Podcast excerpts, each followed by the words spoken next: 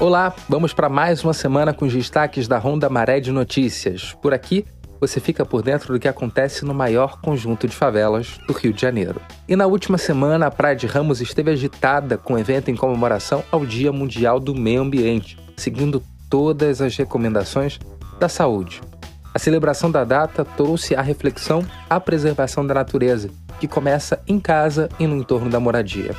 O local foi escolhido para lembrar os 21 anos do Abraço à Região, que reuniu cerca de 80 mil pessoas. Na época, os ativistas pediam a despoluição da Baía de Guanabara, algo que até hoje ainda não aconteceu. Os presentes na ação ainda fizeram doações de alimentos para as famílias em estado de vulnerabilidade, além de ração para cães de um abrigo localizado no Piscinão de Ramos. E um mês após a operação mais letal da história do Rio de Janeiro, na favela do Jacarezinho, muros, portas e paredes atingidos por balas do confronto armado que matou 29 pessoas foram grafitados por 30 artistas renomados do país, numa iniciativa do Lab Jaca e do projeto Voltando à Escola.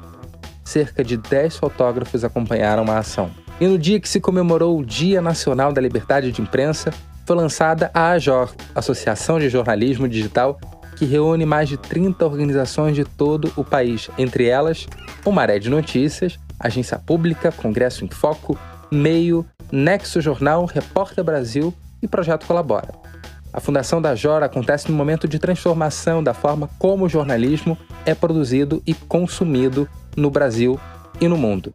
Eu sou Edu Carvalho, editor executivo do Maré de Notícias, e estes foram os destaques da Ronda Maré de Notícias desta semana.